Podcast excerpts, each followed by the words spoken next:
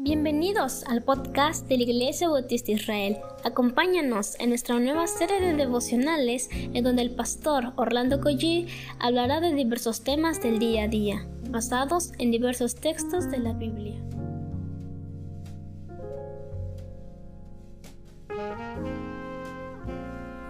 Muy buenos días queridos hermanos, damos gracias a Dios por este nuevo amanecer.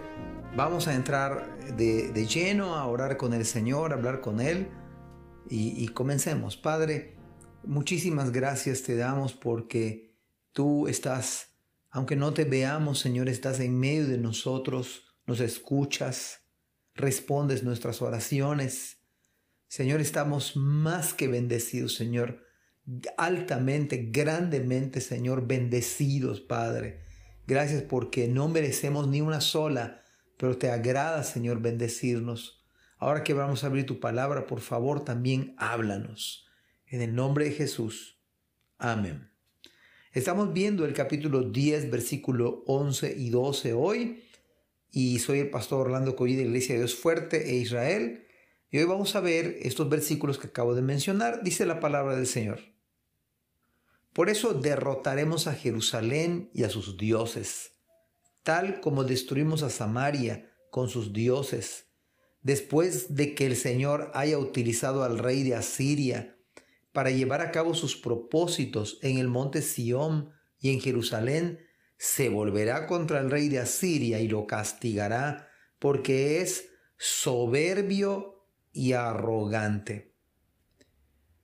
Oh, esta es como una bomba atómica para nuestras vidas. Es, es una, realmente es detonante este versículo en el sentido de que pues viene a afectarnos directamente a nosotros. Es verdad, este, este versículo está pensado en el rey de Asiria y por supuesto en los habitantes de Jerusalén. Y podemos decir hasta este punto que no hay nada tan malo, la verdad, como el pecado de la arrogancia y de la soberbia. Una de las grandes, grandes pecaminosidades en el día de hoy como en antaño, es este problema con el que quizás, con el que quizás todos o muchos estamos lidiando. Y de ahí se derivan una infinidad de pecados. El fracaso de Israel también se debió a su arrogancia y a su soberbia. El juicio para Asiria, a pesar de, que dice la palabra que fue usado por Dios para llevar a cabo su plan, el plan de Dios, Asiria fue condenado por su soberbia y su arrogancia.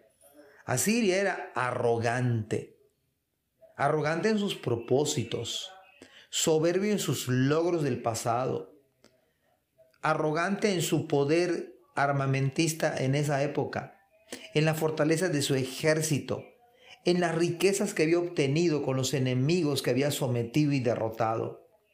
Por supuesto que veía a los demás como inferiores e indignos hacia él. Como decimos en el día de hoy, ciudadanos de segunda clase. Y similar fue el pecado de los que habitaban en Jerusalén. Dejaron de confiar en el Señor. ¿Sabe usted, mi querido hermano, que si alguien se aparta del Señor, deja de perseverar, es por orgullo en el fondo? Es por orgullo, por confiar en uno mismo. La infidelidad a la obra del Señor es arrogancia. La falta de servicio en la obra del Señor es arrogancia. Ellos comenzaron a confiar en otros dioses, confiaron en ellos mismos y no se humillaron delante de Dios. Así que por ningún motivo y bajo ninguna circunstancia, la arrogancia y el orgullo será bueno para nuestra alma. La soberbia y el orgullo no nos conviene. Hace que usted y que yo seamos desagradables. Uno puede incluso humillar al prójimo. En el fondo es arrogancia. Porque la soberbia y la arrogancia lo hace a usted autosuficiente.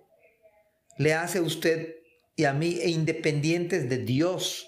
Supuestamente, ¿verdad? Aunque la vida del orgulloso, pues la verdad es que depende de Dios aunque este orgulloso y soberbio no le sirva o se haya apartado. El orgullo y la soberbia llevarán a la persona muy lejos del Señor.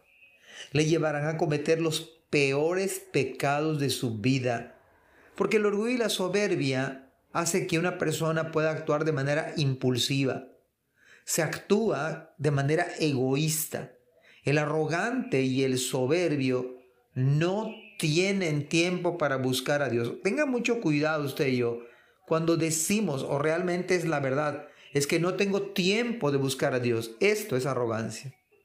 Esto está, estamos diciéndole, estamos diciéndole a Dios que estamos tan ocupados, tan ocupados, que no necesitamos tiempo para buscarle. Estamos tan activos, metidos en nuestro negocio, trabajando tan duro estudiando, que no se tiene tiempo para buscar al dador de la vida, al dador de la sabiduría, el que nos da 24 horas a todos, porque estamos demasiado ocupados. ¿Sabe que la arrogancia y la altivez se van a encargar de ir borrando a Dios de sus pensamientos? Pues la arrogancia es la que quiere vivir de acuerdo a los dictados de su propio corazón, corazón, perdón. Sin embargo, la arrogancia y la altivez un día se acabarán. Porque el arrogante se burla de todos.